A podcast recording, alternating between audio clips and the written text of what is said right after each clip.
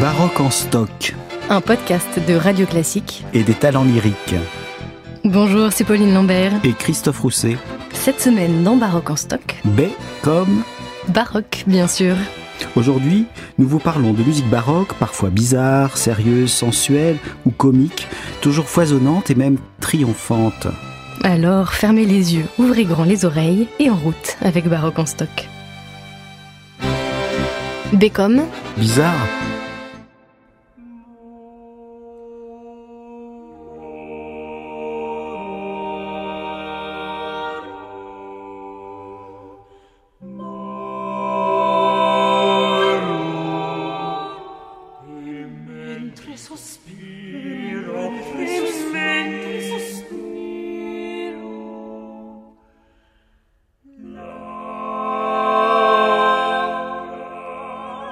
La musique baroque est celle dont l'harmonie est confuse, chargée de modulation et dissonance, le chant dur et peu naturel, l'intonation difficile et le mouvement contraint. Il n'est vraiment pas tendre, Christophe. Euh, Jean-Jacques Rousseau dans son dictionnaire de musique avec ce répertoire baroque. Une musique baroque donc pour cet artiste de la deuxième moitié du XVIIIe siècle, c'est une musique bizarre. Oui, parce que le, le terme baroque euh, qui s'applique à la musique, c'est une appellation relativement moderne. Pour Jean-Jacques Rousseau, évidemment, ça veut dire essentiellement quelque chose de bizarre. Effectivement, baroque, ça vient plutôt de la perle baroque, de cette perle qui a une drôle de forme, qui n'est pas ronde.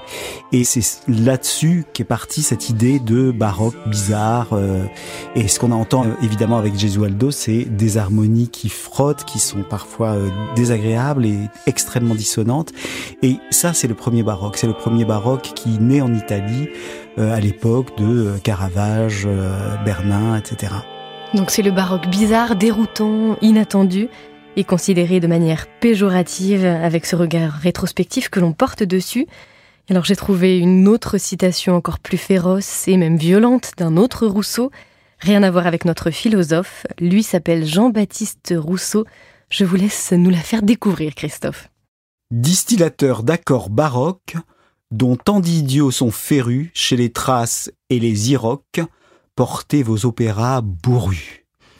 Voilà, tout est dit sur ce terme de baroque bizarre et bourru, barocco en portugais, cette perle irrégulière et même difforme pour certains. Bécom, Baroque, comique et sérieux. c'est avec la musique baroque que naît l'opéra autour de Monteverdi, autour de 1600. L'opéra bien sûr en tant que genre musical, mais aussi en tant qu'institution, un lieu de représentation ouvert à tous et non pas réservé aux riches aristocrates euh, qui faisaient représenter ses œuvres dans leur palais. Et d'ailleurs, c'est à Venise, en 1637, qu'ouvre le premier théâtre public euh, dédié à l'opéra, ouvert à tous ceux qui veulent et qui peuvent payer un billet de spectacle. Et c'est justement à l'opéra, Christophe, que Monteverdi expérimente une nouvelle musique qui mêle des personnages très différents et donc aussi des styles de musique très différents.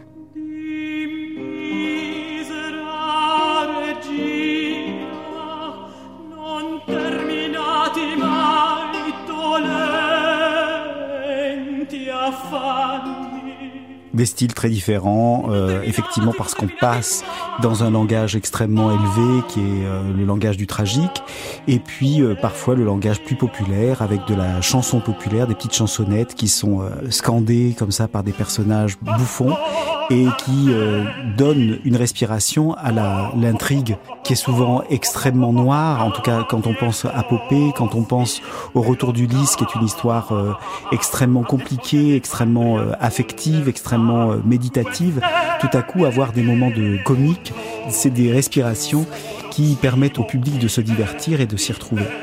di be- di bestie non dell'uomini Bécom, Baroque et sensualité. Monteverdi, c'est bien sûr le compositeur de l'opéra sérieux, c'est lui qui introduit l'histoire antique à l'opéra avec son couronnement de Popée, qui évoque Rome et son empereur Néron. Et dans cet opéra de Monteverdi, il y a des pages particulièrement belles et sensuelles, comme ce duo final. Oui, mais le duo final du couronnement de Popée est-il de Monteverdi? Nous ne saurons pas, en tout cas la question est débattue. Alors justement, écoutons le ce duo final entre Néron, l'empereur romain, et Popée, sa favorite, qui vient enfin d'accéder au trône.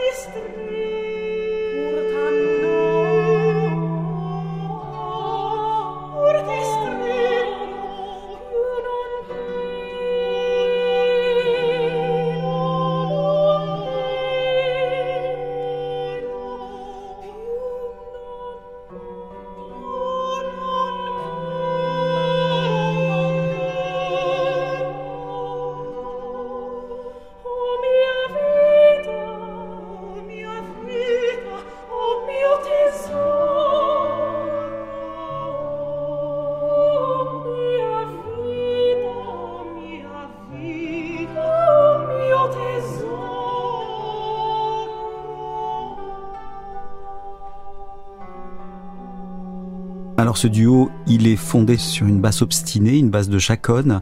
Et euh, ce qui est fascinant dans ce duo, c'est justement que les deux voix se confondent. Donc on ne sait plus qui est qui. Et donc il y a ce phénomène du miroir, des deux personnages qui se regardent, qui disent plus je te regarde, plus je t'aime, et donc cette confusion, je pense, fait partie aussi du baroque. C'est pour ça d'ailleurs qu'il y a aussi dans la confusion tellement de castrats, et la voix de Néron est une voix aiguë qu'on donne en général à une voix de femme. Parfois c'est des contre-ténors, mais c'était des castrats à l'époque, donc il y avait une grande ambiguïté. Cette ambiguïté, ça fait partie du baroque aussi.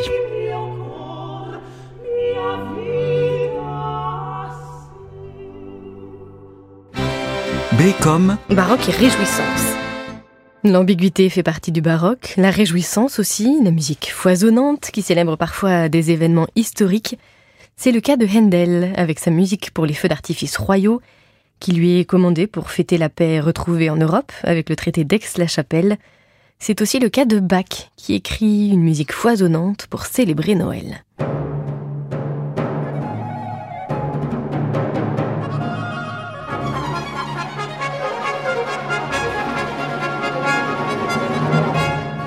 Foisonnement baroque, c'est effectivement une façon d'écrire qui est très foisonnante. Alors, chez Bach, et en particulier dans l'oratorio de Noël, vous avez euh, trois chœurs, ce qu'on appelle trois chœurs, c'est-à-dire vous avez les cordes, vous avez les instruments avant avec les hautbois bassons, et vous avez les trompettes et timbales. Et donc vous avez ces trois chœurs qui se superposent et qui euh, créent un phénomène de vibration pratiquement sur le côté compositionnel. Et donc effectivement, il y a cette sensation de foisonnement. Le foisonnement, c'est évidemment ce qu'on appelle le baroque. C'est ce qu'on voit par exemple dans les grandes églises euh, tyroliennes du XVIIIe siècle. Vous avez toute cette chantilly dont on parlait euh, pour la lettre A, la dernière fois. Donc ce foisonnement fait partie du baroque et c'est aussi ce qui donne ce côté euh, réjouissant pour le public d'aujourd'hui.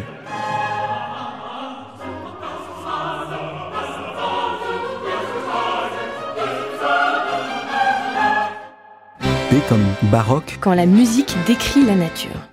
La musique baroque est descriptive, elle peut décrire le chant des oiseaux, un tremblement de terre ou même l'explosion d'un volcan.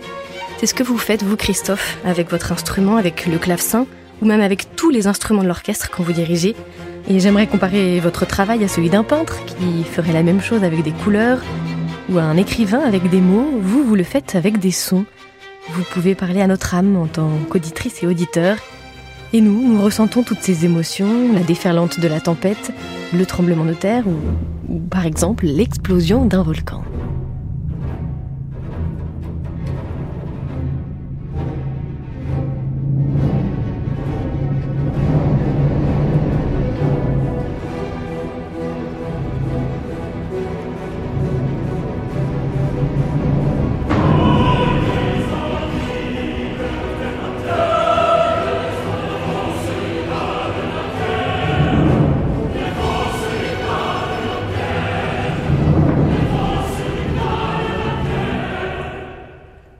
Explosion de volcan évoquée par la musique, ça semble complètement absurde, enfin on peut pas l'accepter, et pourtant c'est la convention du baroque. On est censé croire, et c'est euh, tout ce qu'on voit sur un plateau baroque, quand on voit euh, des euh, espèces de rouleaux qui tournent comme ça, qui sont censés être la mer, qu'on voit au loin, vous entendez des pierres qui tombent dans un tuyau et c'est censé être un tonnerre, etc. Et donc on y croit. Le castrat qui a une voix aiguë et qui chante le rôle d'Apollon ou qui chante le rôle d'un grand euh, tyran euh, de l'Antiquité, ce sont des conventions qu'on accepte volontiers, qui nous réjouissent aujourd'hui parce qu'on a un regard attendri, mais néanmoins, on se plonge dedans avec joie et avec passion.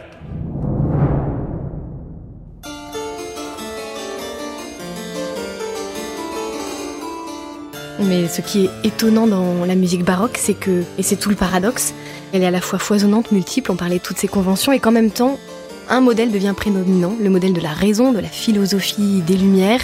Je pense à Descartes, à son discours de la méthode, je pense à l'encyclopédie. C'est un principe d'organisation rationnelle qui prévaut dans tout. Oui, la raison est une part extrêmement importante de l'époque baroque. Évidemment, on parle de baroque surtout pour l'Italie et l'Allemagne parce qu'il y a effectivement ce côté très très foisonnant, beaucoup moins en France. La France est le pays de la raison, donc on parle de classicisme souvent pour l'opposer au, au baroque italien.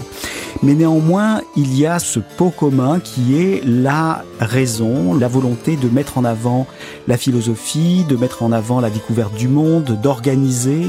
C'est une position de l'homme du 18e qui découvre la nature, qui la classifie. C'est l'époque de Buffon, c'est l'époque de l'encyclopédie. On classifie euh, les espèces animales, les oiseaux, les insectes. Euh, on crée des herbiers. Euh, Rousseau faisait son herbier. Et surtout, l'encyclopédie d'Hydro d'Alembert, c'est une façon d'englober le monde entier. Ça, c'est une chose extrêmement importante dans la pensée du 18e. La musique, dans tout ça, se retrouve catégorisée aussi par Rameau. Tous les accords sont reconnus et classifiés, ce qu'on ne faisait pas du tout au XVIIe. Donc toutes les euh, bizarreries qu'on pouvait entendre chez un Gesualdo, par exemple, sont exclues parce qu'elles sont fausses, selon Rameau.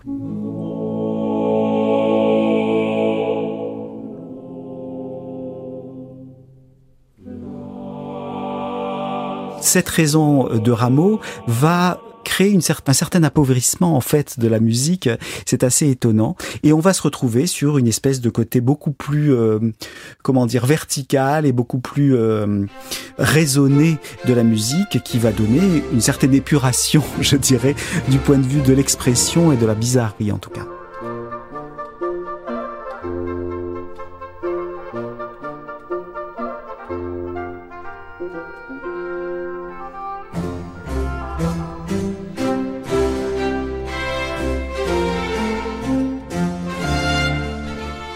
Et ce côté vertical de la musique, avec une ligne horizontale qui se maintient par-dessus, c'est justement ce qu'on retrouve dans la basse continue. C'est une expression qu'on retrouve beaucoup dans les œuvres baroques. Vous avez peut-être lu ou entendu ce terme, chères auditrices et chers auditeurs, dans les titres des œuvres. Les quatre saisons de Vivaldi, par exemple, ces quatre concertos pour violon, cordes et basses continues, sans savoir ce qu'ils désignent. Alors enfin, aujourd'hui, vous allez comprendre et entendre ce dont il s'agit Christophe, vous qui jouez d'un instrument qui fait partie de la basse continue, le clavecin, expliquez-nous. Oui, effectivement, souvent on classifie euh, ce qui est baroque en musique avec la présence de la basse continue. C'est-à-dire, dès qu'on entend un petit clavecin qui euh, fait son petit cling-cling dans l'orchestre, on se dit, hum, ça c'est de la musique baroque. Euh, à partir du moment où il disparaît, eh ben, effectivement, on est déjà dans le classicisme.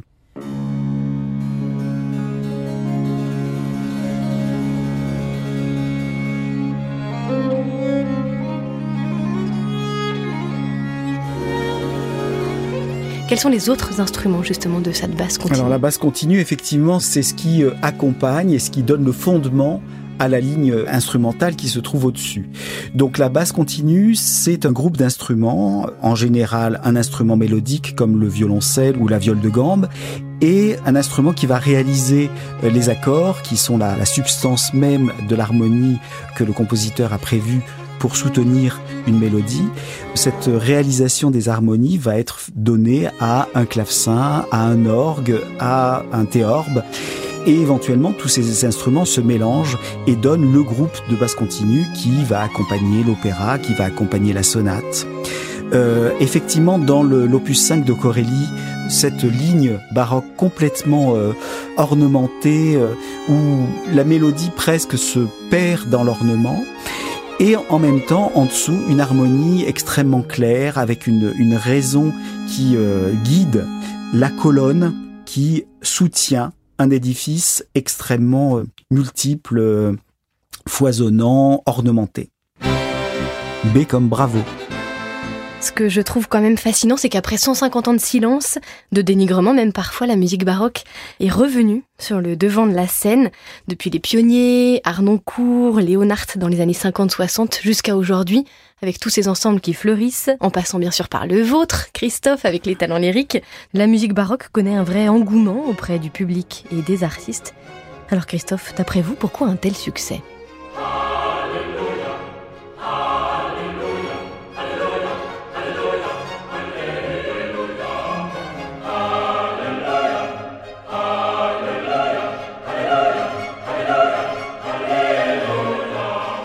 Pourquoi est-ce qu'on aime le baroque Moi, pourquoi j'ai aimé le baroque moi-même, c'est parce qu'il y a une joie incroyable qui se dégage de cette musique.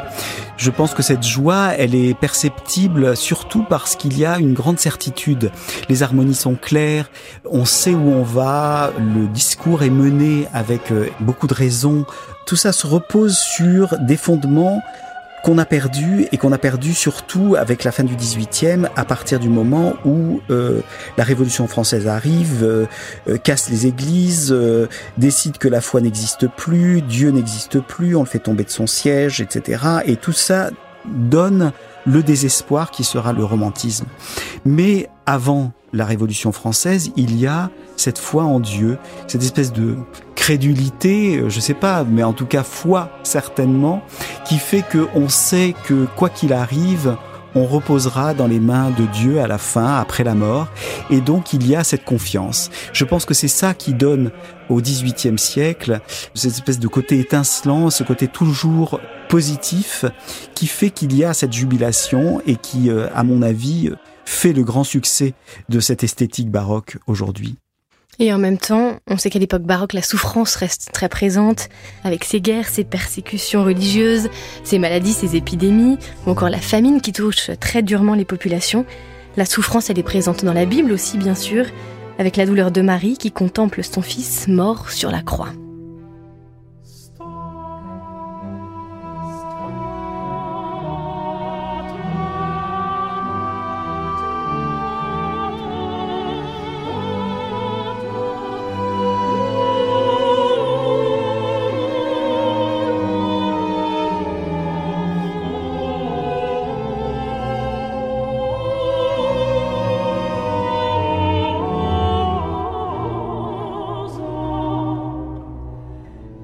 De Pergolèse. Alors ça, c'est évidemment une souffrance que tout le monde peut connaître, c'est-à-dire cette mère qui, désespérée par la souffrance de son fils, c'est vraiment l'Italie.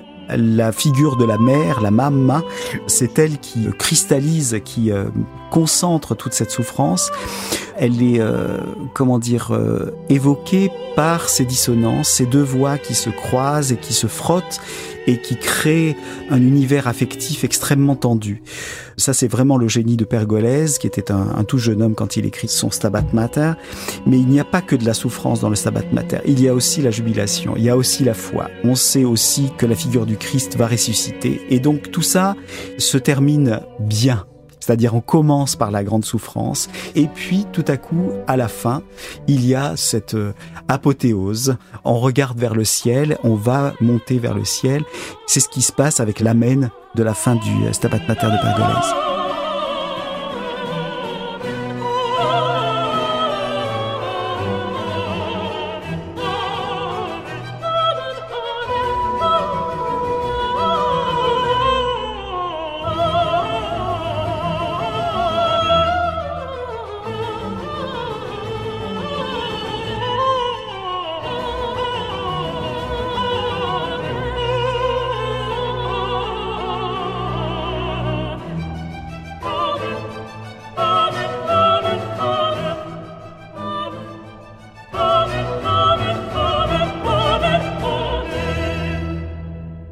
Le Stabat Mater de Pergolèse, la première version que vous avez enregistrée, Christophe, avec euh, Barbara Bonnet, Andreas Scholl et vos talents lyriques.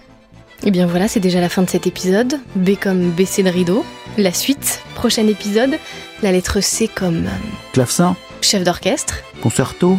Et puis aussi Christophe, bien Ah sûr. bah oui, c'est comme Christophe. C'était Baroque en stock, un podcast de Radio Classique et des talents lyriques. Retrouvez toutes les références musicales sur radioclassique.fr.